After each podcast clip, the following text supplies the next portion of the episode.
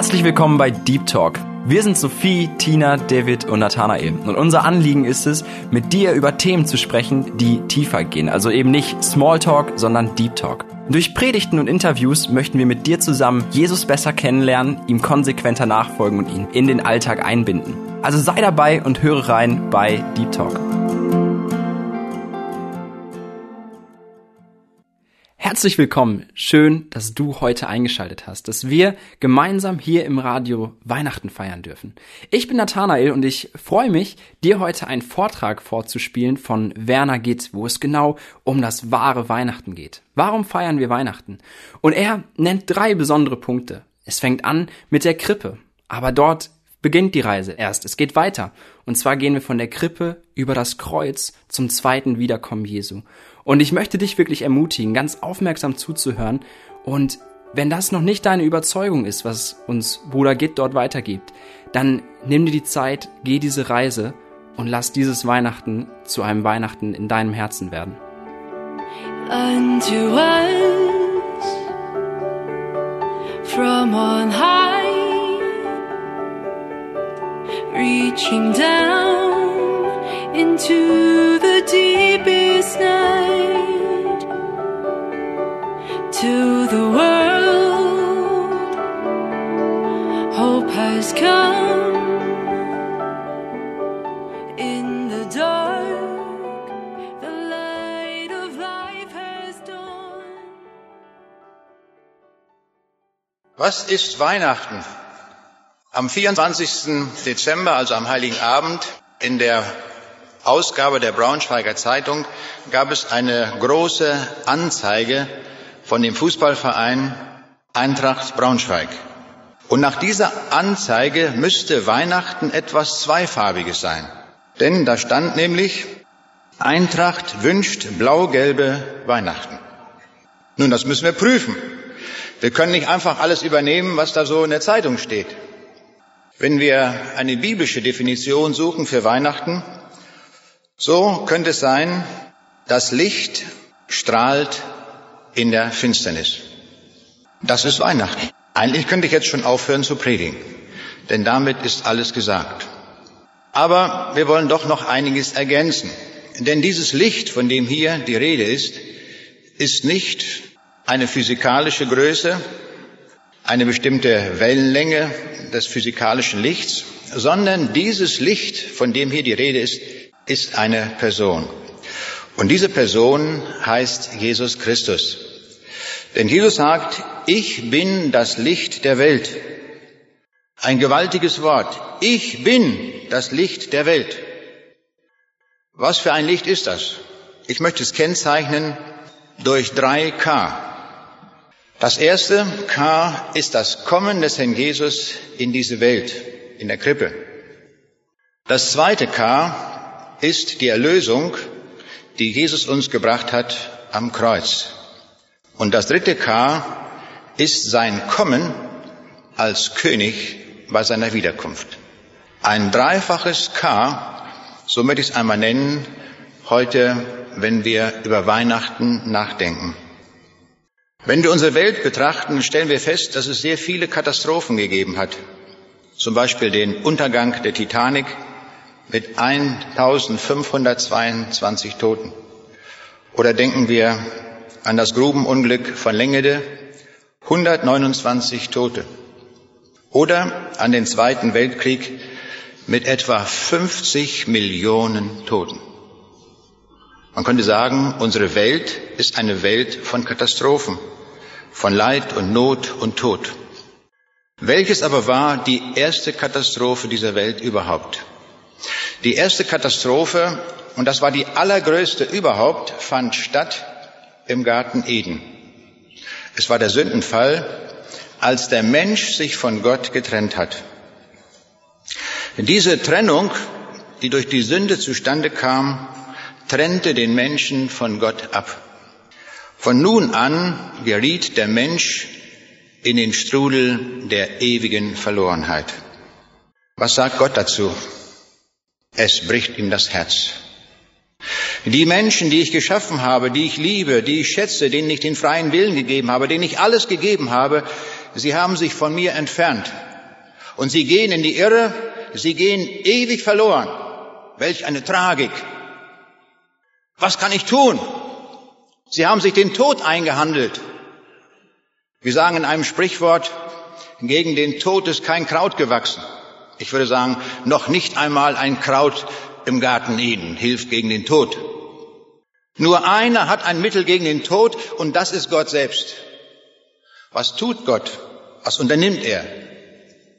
Er setzt das stärkste Mittel ein gegen den Tod. Und das ist sein Sohn Jesus Christus.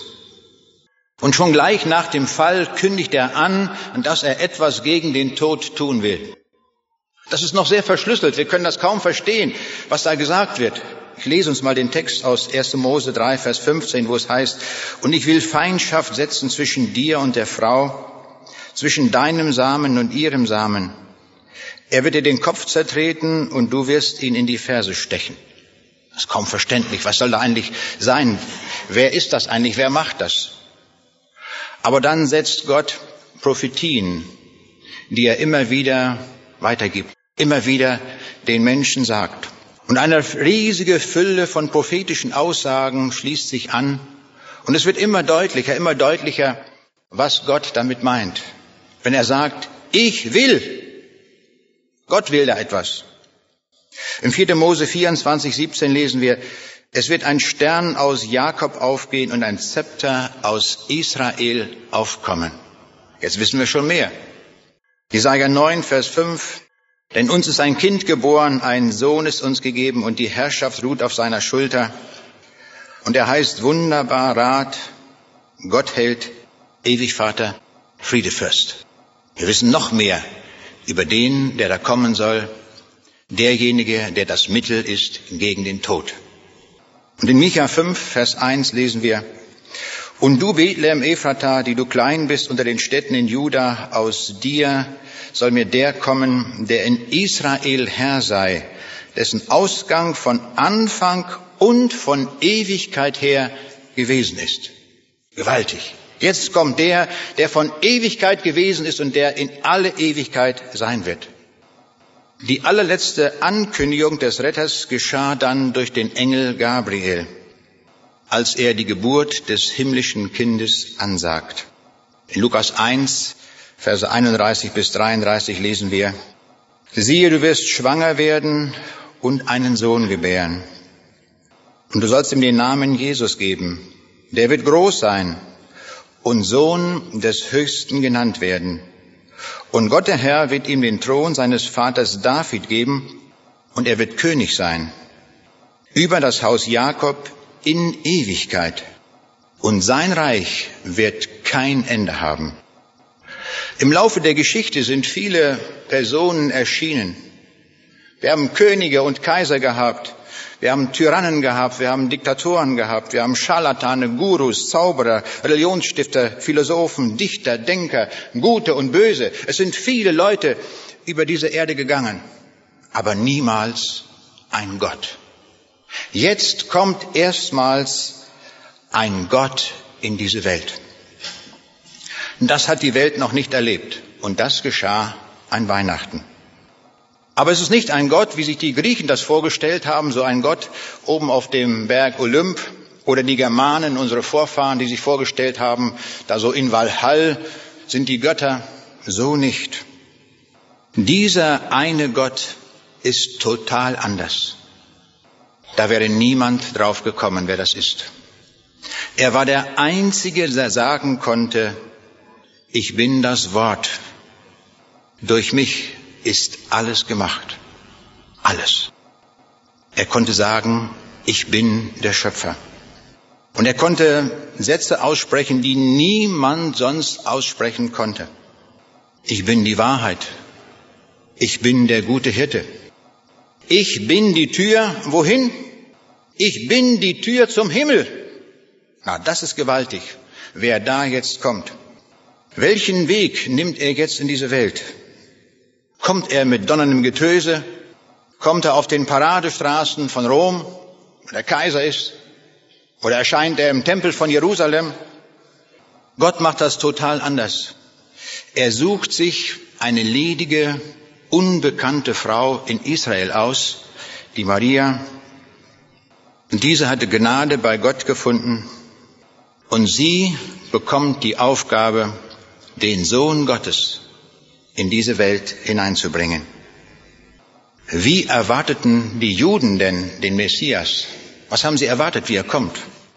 Nun, sie haben im Alten Testament studiert und haben gelesen, Sacharja 9, Vers 9, siehe, dein König kommt zu dir. Und sie hatten gelesen, Jesaja 42, Vers 9, er hat mich zum spitzen Pfeil gemacht. Das klingt nach Macht. Und Daniel 2, Vers 44, er wird alle Königreiche zermalmen. Na, das war Botschaft. Jetzt kommt der, der hat's, der hat's drauf, der hat die Macht. Wir leben in Israel unter der Besatzung der Römer, unter dem Joch der Römer. Jetzt kommt der, der wird zermalmen. Also raus, die Römer, weg damit. In einem Schlag. Na wunderbar, wenn der kommt, auf den warten wir. Und natürlich die hohen Priester und Schriftgelehrten dachten, na ja, wenn der kommt, nicht wahr, als König, dann ist unser Posten sicher, dann werden wir Minister. Nicht? Alle Ministerposten haben sie schon verteilt, wer das alles wird. Wenn der König kommt, der alle Macht hat, dann macht das Regieren Spaß als Minister. Wenn da einer ist, der die Macht hat, ohne Heere, die einfach rauszuschmeißen, na die Römer. Und so hatten sie ihre Vorstellung. Aber sie haben sich geirrt. Denn dieser Messias kommt zum ersten Mal als Kind unscheinbar. Denn uns ist ein Kind geboren, ein Sohn ist uns gegeben.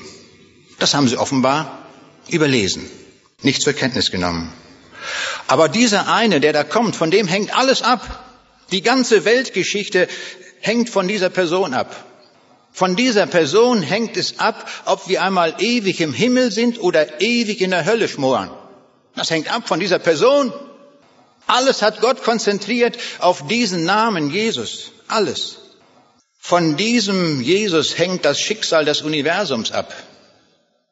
Er befiehlt darüber. Er ist der Urheber aller Dinge. Er hat alles gemacht. Er wird ein zweites Mal kommen. Dann in Macht und Herrlichkeit. Aber jetzt zu Weihnachten kommt er in der Krippe. Das ist das erste K. Und wir können sagen, in der Krippe schon sehen wir dahinter das Kreuz. Die Krippe gab es in dieser Welt mit dem Ziel, dieses Kind, wenn es erwachsen wird, wird ans Kreuz gehen. Wer geht denn dahin an das Kreuz? Wer ist das eigentlich? Das ist der Schöpfer. Stellen wir uns das mal vor. Das sind Gedanken, die können wir gar nicht fassen. Das geht in meinen Kopf nicht rein. Der Schöpfer selbst, der durch ein Allmachtswort dieses Welt ins da diese Welt ins Dasein ruft, der geht an einen Kreuz, lässt sich verspotten, anspucken, alles. Und der wehrt sich nicht. Dieser Schöpfer. Kreuz und Krippe gehören zusammen. Kein Kreuz ohne Krippe. Keine Erlösung, wenn nicht zuvor die Krippe wäre. Aber auch keine Krone ohne das Kreuz. Und ohne das Kreuz auch kein Himmel für uns. Und darum können wir formulieren, ohne Weihnachten auch kein Himmel für uns. Wir wären und blieben verlorene Leute. Aber durch Jesus bekommt unser Leben Sinn und Ziel. Durch ihn. Alleine durch ihn ist uns verbirgt, dass unser Leben ein Ziel hat. Eine gewaltige Hoffnung. Wir sind vorgesehen, ewig mit ihm zu leben. Ewig. Es geht mir auch in meinen Kopf nicht rein. Dieser große Gott, der will uns persönlich in seinen Himmel haben. Wer bin ich denn? Dass er mich so liebt, dass er uns dorthin haben will. Die ganze Welt müsste staunen darüber und die Zeitungen müssten voll sein von dieser Botschaft. Dass dieser König selbst gekommen ist, dass der Schöpfer selbst zu uns gekommen ist. Aber wenn wir uns umsehen in den Zeitungen dieser Welt, Fast nichts finden wir davon vor. Am 8. Dezember in diesem Jahr hatte die Welt eine zwölfseitige, umfangreiche Zeitschrift herausgegeben mit der großen Überschrift Was macht das Leben lebenswert? Die Idee war gut. Man fragte einmal 70 Leute, was macht das Leben lebenswert? Was ist, was ist wichtig daran? Warum leben wir überhaupt? Was ist das Entscheidende im Leben? Und die haben das auch sehr gut gemacht. Die haben einen großen Querschnitt gewählt von allen möglichen Leuten. Politiker, Schauspieler, Popstars, Milliardäre, Entertainer, Unternehmer, Soziologen, Kunstmaler, Studenten, Journalisten, Naturwissenschaftler, Liedermacher und sogar der Formel 1 Weltmeister. Sie wurden alle befragt. Zwölf Seiten, Riesenformat in der Zeitung. Ich habe das sehr aufmerksam gelesen. Ich dachte, jetzt interessiert mich mal, was sagen diese Leute? Was ist das Entscheidende im Leben? Was trägt eigentlich? Was ist unser Ziel? Und da waren so Personen, die wir alle kennen irgendwie. Henry Maske, Gunter Sachs, Angela Merkel, Sabine Christiansen, Ude Jürgens, Harry Valerian, Hans-Olaf Henkel, Jill Sander, Hannelore Elsner, Wolf Biermann und so weiter und so weiter. 70 Leute. Ich dachte, das muss ich wissen. Was, was antworten die auf diese zentrale Frage? Warum lebe ich hier? Was mache ich hier? Was macht Sinn? Und ich will uns mal einige Beispiele nennen. Veronika Ferres, eine Schauspielerin, sagt, die Liebe zu der Familie, die Liebe zu einem Mann, die Liebe zu den Eltern, die Liebe zu den Kindern, die Liebe zu der Natur. Das ist das Wichtigste für mich das Heiligste, das Schönste. Und darüber spielt sich alles in meinem Leben wieder. Dann Wolf von Lojewski, Fernsehmoderator, sagte, was macht das Leben lebenswert? Ich werde darüber nachdenken. Ich verspreche es Ihnen. Für diesen Anstoß bin ich Ihnen sehr dankbar. Na gut, dass die Welt ihn gefragt hat. Ein Soziologe gibt eine ganz andere Antwort. Er sagt, in der Not der Nachkriegszeit erfanden die Deutschen die Schiebewurst. Kennt ihr die Schiebewurst? Bei der Schiebewurst geht es einen Moment um das reine Glück, die Ekstase des letzten Bissens. Das war so in der Nachkriegszeit. Des Bissens mit der Wurst. Das war's. Schade, dass so ein Glück nicht wiederkommt. So ungefähr klingt das. Ein Publizist sagt, wir brauchen das Lachen, das uns andere bereiten um das Leben zu ertragen. Und Michael Schumacher sagt, für mich sind es die Kleinigkeiten, die das Leben lebenswert machen. Ein Abend mit meiner Frau vor dem Kamin, vielleicht mit einem Glas Wein, ein langer Spaziergang mit den Hunden, zu sehen, wie sich der Hochnebel über dem See auflöst. Und ich nenne noch eine Sängerin, sagt, wenn ich höre, wenn jemand mein Lied singt, das ist das höchste Glück. Lebensziel. Alle diese Sachen, die wir gehört haben, sind vom Grundsatz her überhaupt nicht böse. Nicht schlecht, gar nicht. Ist doch schön, wenn jemand sagt, ich liebe meine Familie mit, mit, der, mit der Familie zusammen. Das ist schön. Wunderbar. Aber das kann doch nicht alles sein. Das ist doch nicht das Ziel des Lebens, dass jemand mein Lied singt. Ich habe sowieso keins geschrieben. Mein Lied kann man gar nicht singen. Und dann habe ich gesehen, dann haben nur zwei eine Antwort gegeben, die über den Horizont ging. Und der eine, das war noch recht fraglich, wenn man den Text weiterliest. Ich habe schon den Teil noch herausgesucht, wo noch Substanz drin war. Und da schrieb er, der ehemalige BDI-Präsident, sieht man sich bewusst oder unbewusst nach seinem Tode vor einem jüngsten Gericht oder einer entsprechenden Autorität stehen, macht die Vorsorge für morgen auch schon heute einen großen Teil des Lebenswerten aus. Er guckt schon etwas weiter. Die einzige Antwort, die ich fand, die gebunden war an den Christus, von dem wir eben gehört haben, das war Karl Holzammer, der einzige von 70. Er sagte, entscheidend ist für mich Christi Auferstehung und die unsere ist kein Wunschtraum, sondern ist eine unumstößliche Tatsache. Sie führt uns zum ewigen Leben in einer dauerhaft beglückenden Wirklichkeit. Wunderbar. Einer hat's gepackt. Das ist es. Dass ich das ewige Leben gepackt habe. Und zwar, sie ist mir gegeben und geschenkt durch die Auferstehung Jesu Christi, der dem Tod Paroli geboten hat das war's. Und da wollen wir uns anbinden. Das ist unser Ziel. Das ist unsere Hoffnung. Und das ist Weihnachten für uns. Ich komme zum zweiten K und das ist das Kreuz. Kritiker des christlichen Glaubens haben immer die Frage gestellt, warum doch bloß dieser brutale Tod am Kreuz? Ach, gibt's da nicht was Besseres? Bei eurem Glauben geht es doch immer um ein Hinrichtungsinstrument, um dieses Kreuz. Konnte es nicht irgendeinen sanfteren Weg geben für die Errettung? Einen sanfteren Weg, um Erlösung zu finden? Warum dieser Weg der Versöhnung mit Tod, Kreuz, Schmerzen, Trauer? Konnte Gott das nicht ein bisschen ästhetischer machen, ein bisschen stilvoller, ein bisschen schöner? Ging das nicht? Konnte Gott nicht einfach mal so über unsere Unzulänglichkeiten hinwegsehen? Ist doch Gott, kann er doch machen. Aber alle diese Warums greifen nicht. Warum nicht? Alle Warums, die wir Menschen erfinden, verharmlosen die Sünde. Das ist das Problem. Wir decken das immer zu. Das ist das Problem. Aber am Kreuz wird offenbar, was Sünde ist. Und das können wir in keinem Buch der Philosophen oder Sozialreformer oder wie sie alle heißen, die Weltverbesserer, da können wir nirgends nachlesen, was das Urproblem der Menschheit ist. Das Urproblem ist unsere Sünde. Und das Kreuz zeigt uns an, wie tief diese Kluft zwischen Gott und Mensch ist. Das Kreuz zeigt uns an, wie tief die Kluft ist, sodass der Mensch ohne Jesus mit seiner Sünde in der Hölle landet. So schlimm ist die Sünde. Das soll uns bewusst sein, wie schrecklich Sünde ist, wohin sie hinführt. Am Kreuz hat Gott sich das Liebste vom Herzen gerissen. Seinen Sohn, den er liebt. Und er gab ihn hin.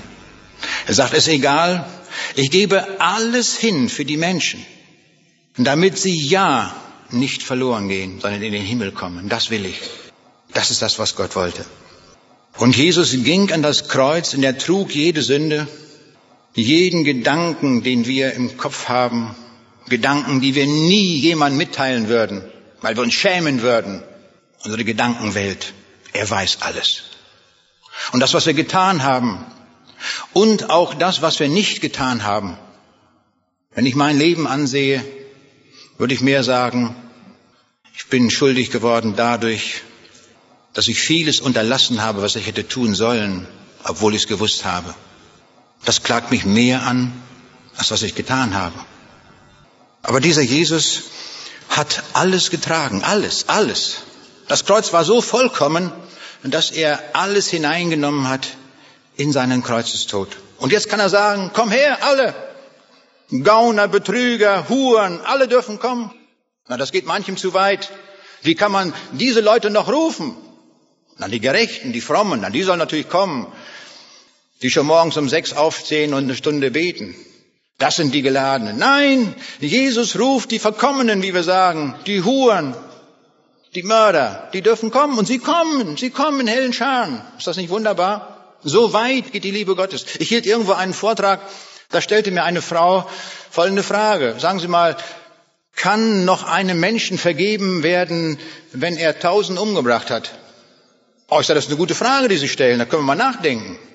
Wir können ja heute, heute Abend einmal die Grenze festlegen. Wie viel darf man umgebracht haben, um gerade noch gerettet zu werden, um gerade noch Vergebung zu kriegen? Und dann fingen wir an zu handeln. 500 ist auch viel, nicht?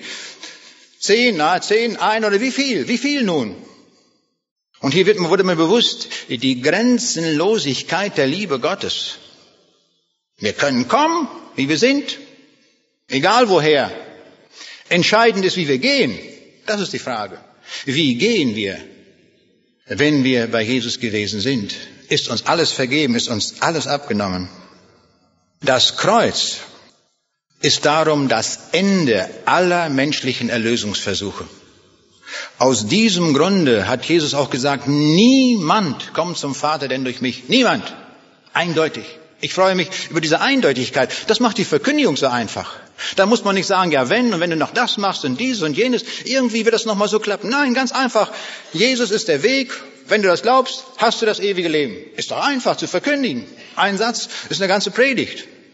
So gewaltig ist die Botschaft, die der Jesus uns gegeben hat. Ich staune darüber. Niemand kommt zum Vater denn durch mich. Das bedeutet natürlich auch, dass keine Religion wirklich Erlösung hat. Keine. Alle Religionen, die die Menschen erfunden haben, sind darum auch nur glitzernde Fatamorganen in einer Welt der Verlorenheit. Sie führen nicht zum Ziel. Das müssen wir deutlich aussprechen. Es gibt nur den einen Weg. Und Gott hat nicht sieben Wege proklamiert. Der eine Weg, der nach Hause führt. Und das ist Jesus. Des Menschensohn ist gekommen, selig zu machen, was verloren ist. Das ist Botschaft. Er ist gekommen, um die Verlorenen abzuholen, wie Pastor Kemner mal sagte, die letzte Reihe. Die letzte Reihe, die unterste Kabine bei, bei Jona. Das ist die, die Gott ruft. Wir dürfen kommen. Ist das nicht herrlich? Als ich in Paraguay war, kam eine Frau zur Seelsorge und die erzählte mir alles Mögliche in ihrem Leben.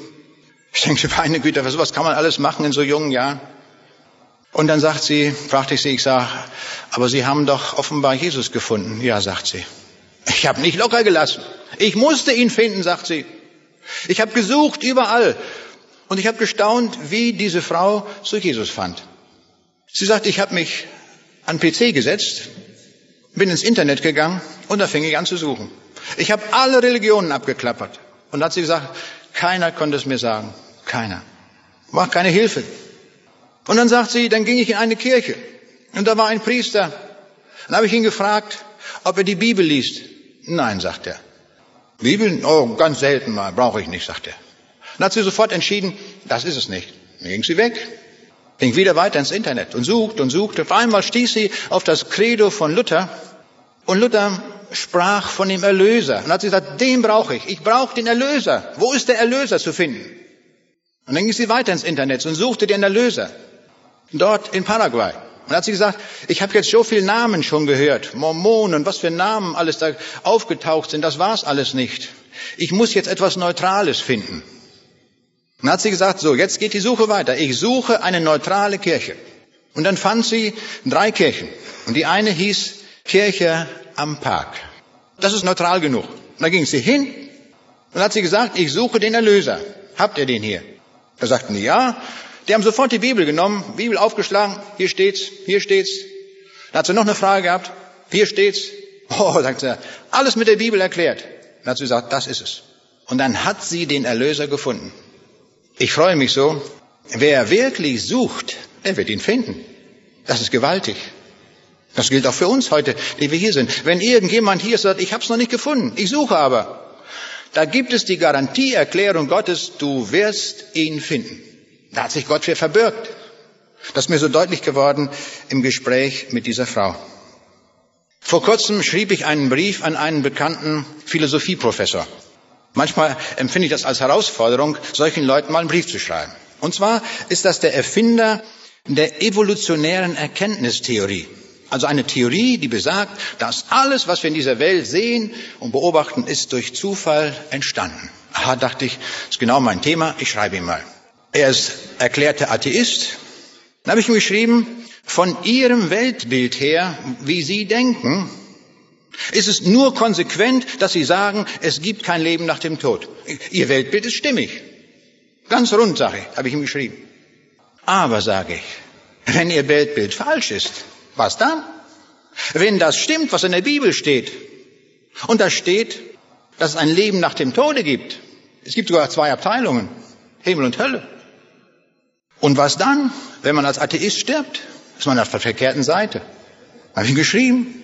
Aber Gott gibt uns in diesem Leben die Chance, umzukehren, zu ihm zu kommen. Nur in diesem Leben ist uns diese Chance gegeben. Aber in diesem Leben haben wir die Chance, egal was wir sind. Ob wir irgendeine Evolutionstheorie erfunden haben oder sonst was, das spielt ja keine Rolle. Wir können zu ihm kommen und wir fangen neu an zu denken.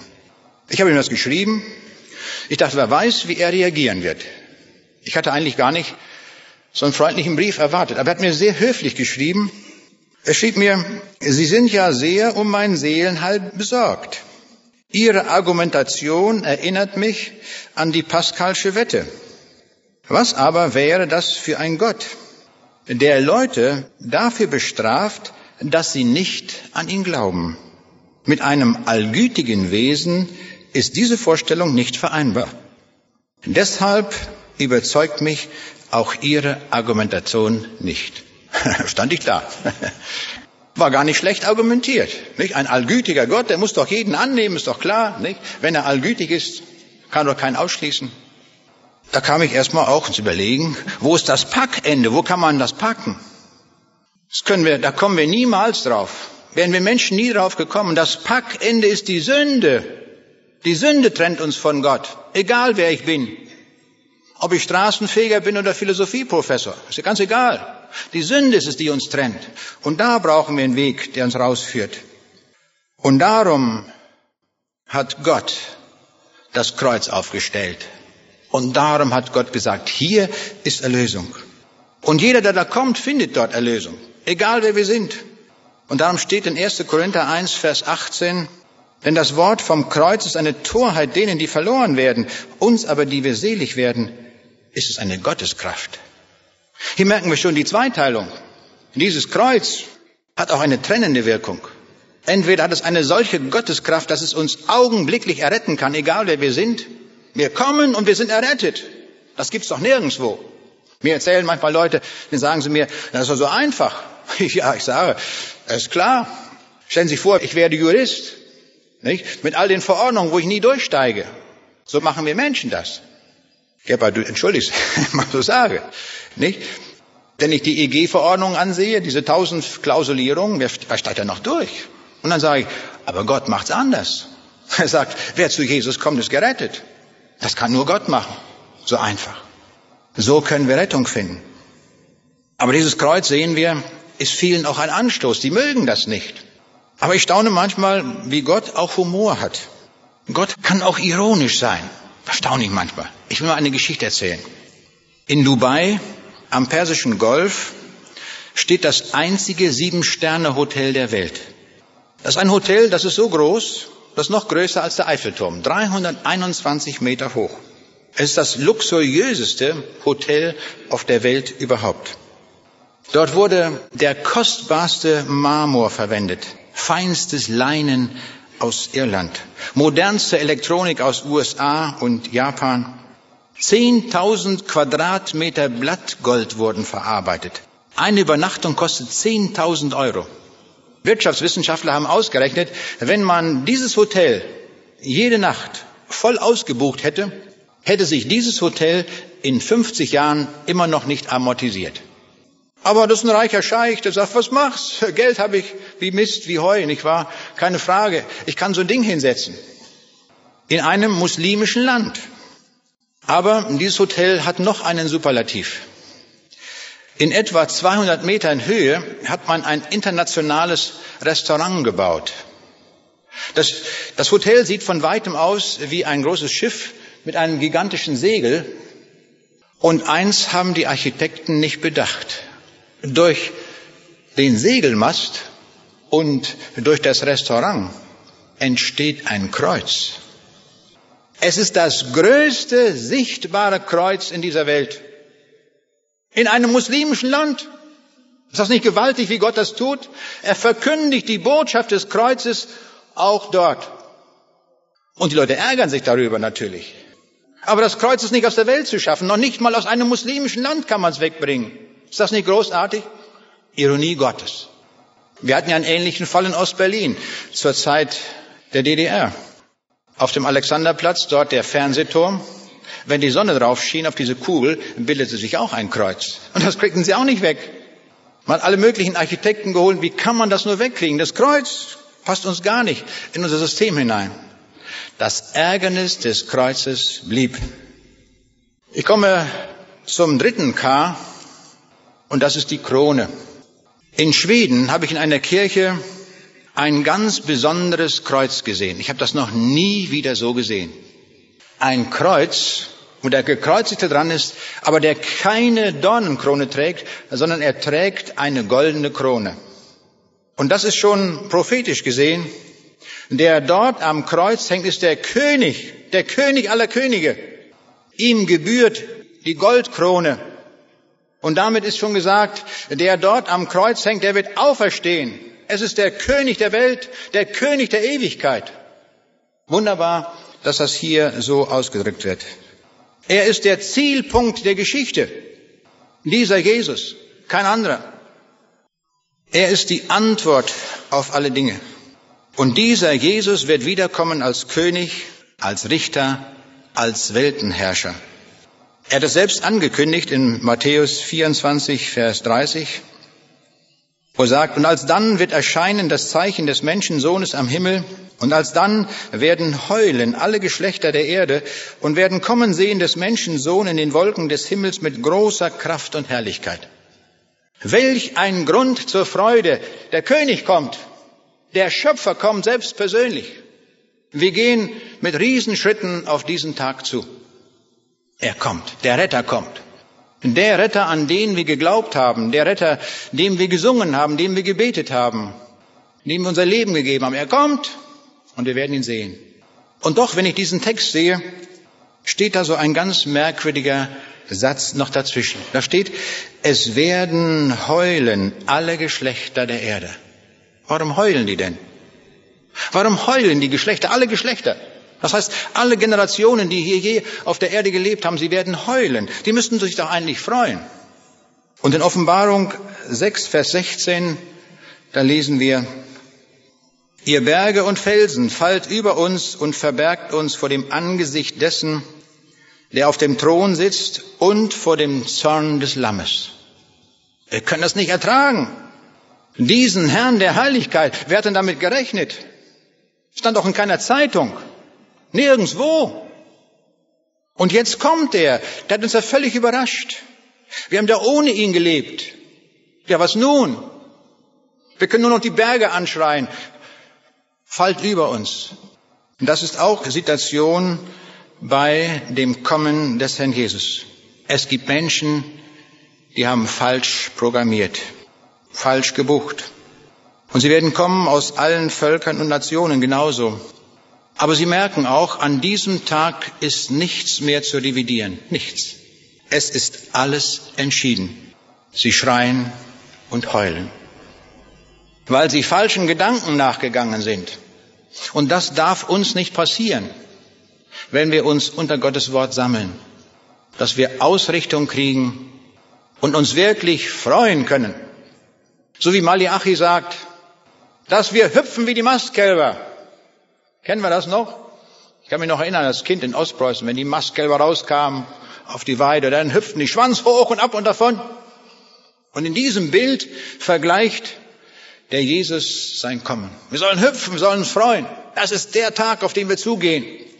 Dann hören alle Ohrenschmerzen auf und alles, was wir sonst noch haben, dass wir im Knie, im Knie irgendwas haben oder hier oder da, wo sich alles ansammelt im Laufe der Zeit, alles ist weg. Wenn er kommt, ist alles vorbei. Wir können dann hüpfen. Und wenn wir sieben Kniegelenke gehabt haben, künstliche, spielt alles keine Rolle. Nicht? Das ist der Tag des Jubelns und der Freude. Wir werden alle gesund sein. In Ewigkeit. Ein großer Tag. Aber wir sehen auch, viele programmieren falsch. Ich las neulich von der amerikanischen Schauspielerin Shelley MacLaine und sie hat so etwas Merkwürdiges gesagt. Sie sagt, sie lebt in Kalifornien auf einer Ranch mit ihrem Hund Terry. Und sie sagt, mit meinem Hund Terry habe ich sogar einen eigenen Gott an meiner Seite. Sie ist nämlich eine Reinkarnation des ägyptischen Gottes Anubis, der die Gestalt eines Hundes hat. Das mag sich seltsam anhören, aber Terry und ich haben schon mindestens ein gemeinsames Leben im alten Ägypten verbracht. Sie ist ein Tiergott und ich eine Prinzessin. Jetzt hat uns das Leben erneut zueinander gebracht. Was die Leute alles glauben, ich kann mir gar nicht vorstellen, dass man darauf sein Leben baut. Was für ein Unsinn. Manchmal staune ich, dass Ungläubige das auf den Punkt bringen. Ich habe gelesen vom Düsseldorfer Komödien, wie die eine Zeitanalyse gegeben haben. Da heißt es Lebensangst und Kreislaufstörung, Haschen, Jagen, Kampf und Gier.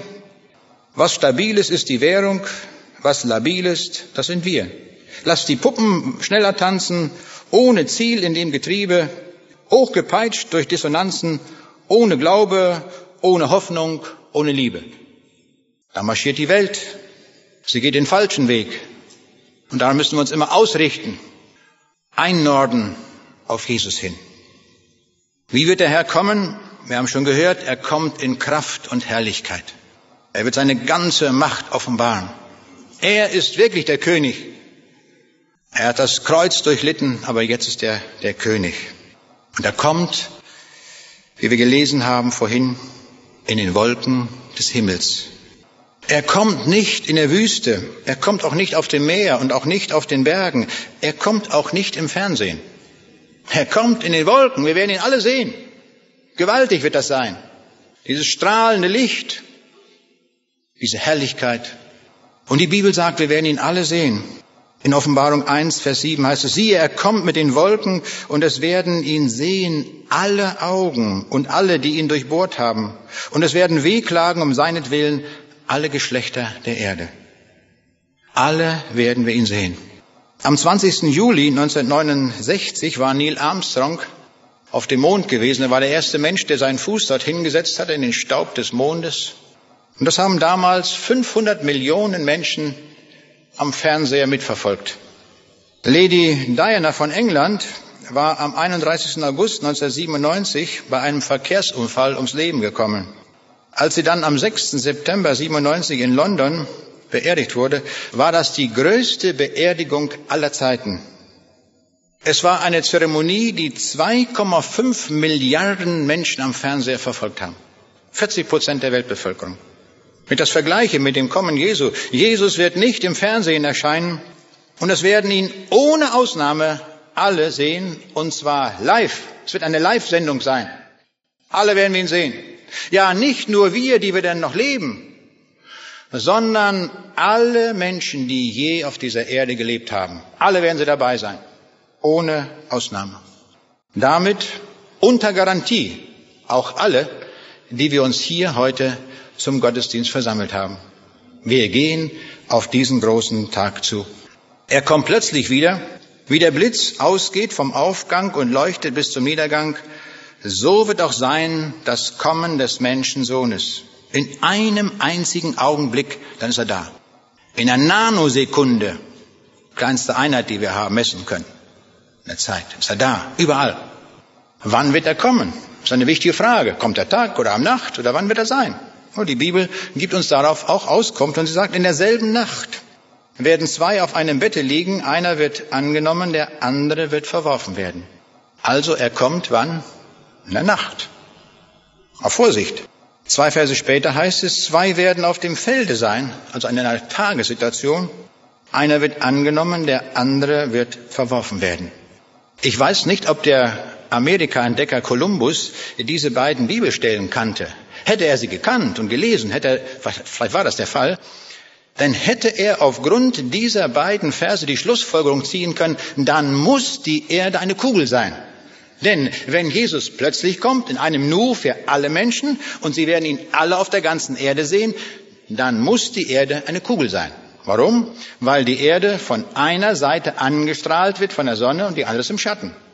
Aber es werden ihn alle sehen, die Schattenleute und auch die Tagesleute.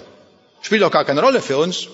Die entscheidende Frage ist, dass wir dann bereit sind. An jenem Tag wird nur noch unterschieden zwischen Angenommenen und Verlorenen, unter Geretteten und Nicht-Geretteten. Menschen, die Jünger Jesu sind und solche, die es nicht sind. Wir merken, das ist das größte Problem der Welt. Nicht das, was wir jeden Tag im Fernsehen hören, Hartz IV, die Arbeitslosigkeit, ob die Türkei in die EU kommt und ob wir welches Auto wir kaufen sollen oder was alles, das sind nicht die entscheidenden Probleme. Die entscheidenden Probleme sind, ob wir bereit sind für diesen Tag seines Kommens. Das ist der entscheidende Punkt. Wir sollen bereit sein. Das gilt auch für uns als Gemeinde, dass wir bereit sind. Manchmal kriege ich die Frage gestellt, werden alle gerettet, die sagen, sie glauben oder sie gehören zu einer Gemeinde? Die Frage können wir schnell beantworten. In Matthäus 9, 1 bis 2, da lesen wir, Jesus rief aber die Zwölf zusammen und gab ihnen Gewalt und Macht über alle bösen Geister und dass sie Krankheiten heilen konnten und sandte sie aus, zu predigen das Reich Gottes und den Kranken zu heilen. Gewaltig.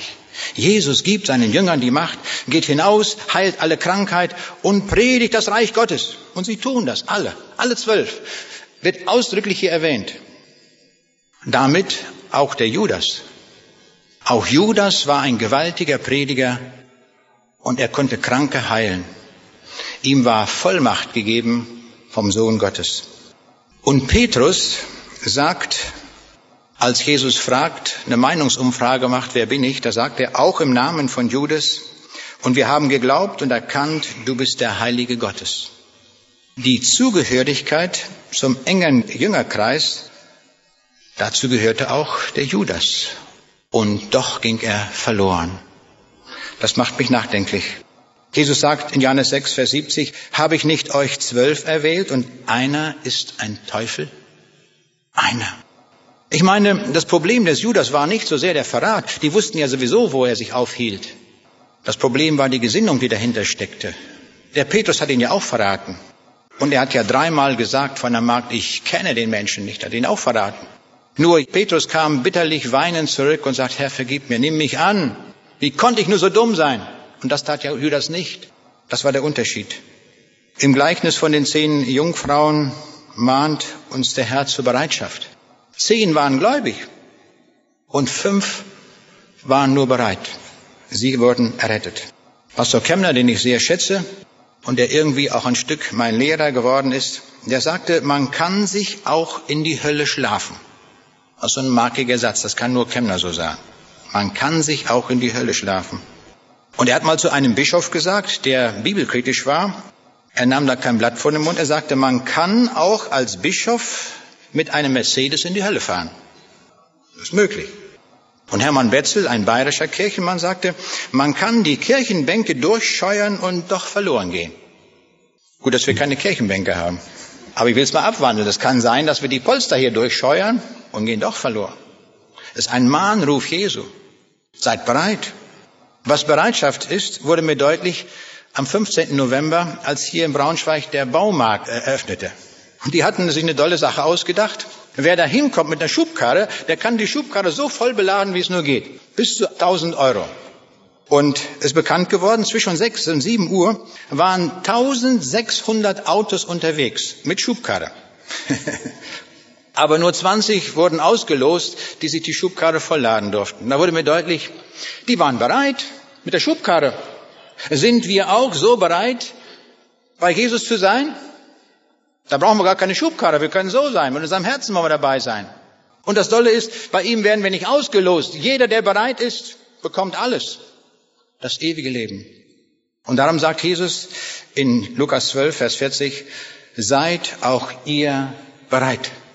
Ich lese uns abschließend den Text aus Lukas 12, Verse 35 folgende. Lasst eure Lenden umgürtet sein und eure Lichter brennen und seid gleich den Menschen, die auf ihren Herrn warten wann er aufbrechen wird von der Hochzeit, damit, wenn er kommt und anklopft, sie ihm sogleich auftun. Selig sind die Knechte, die ihr Herr, wenn er kommt, wachend findet. Wahrlich, ich sage euch, er wird sich schürzen und wird sie zu Tisch bitten und kommen und ihnen dienen. Welch ein Tag. Aus dem Himmel schon.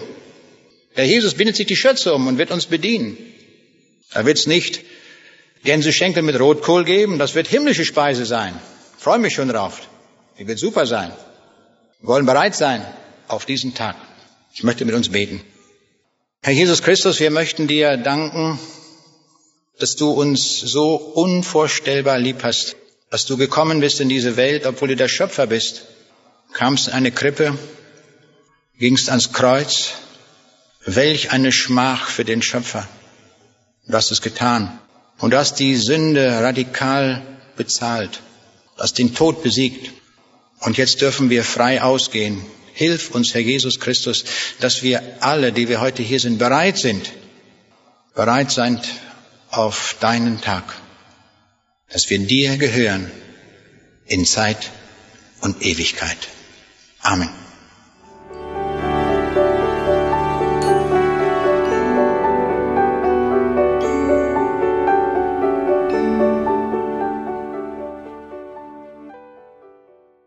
Bist du bereit?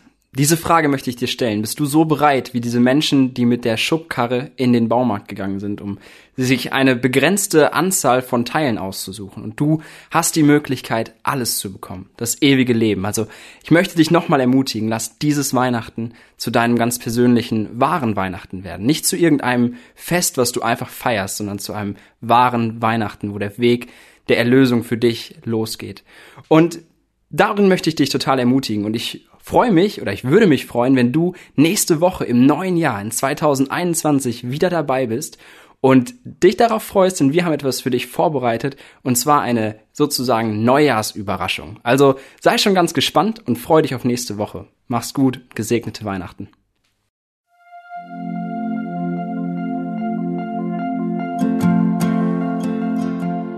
Schön, dass du heute dabei warst. Und wenn es dir gefallen hat, wenn du was mitnehmen konntest, dann teile es gerne mit deinen Freunden und Bekannten und gib es weiter. Und wenn du noch mehr Informationen haben möchtest über das Programm und über Segenswelle allgemein, dann schau doch einfach auf unserer Webseite vorbei auf www.segenswelle.de oder auf dem Instagram-Feed auch unter Segenswelle zu finden und klick dich einfach mal durch, teile es und gib es weiter. Wir wünschen dir eine gesegnete Woche mit den Worten aus Kolosser 3, Vers 17. Was immer ihr tut, in Wort oder Werk, das tut alles im Namen des Herrn Jesus und dank Gott, dem Vater durch ihn. Damit wünschen wir dir eine gesegnete Woche. Mach's gut, bis zum nächsten Mal.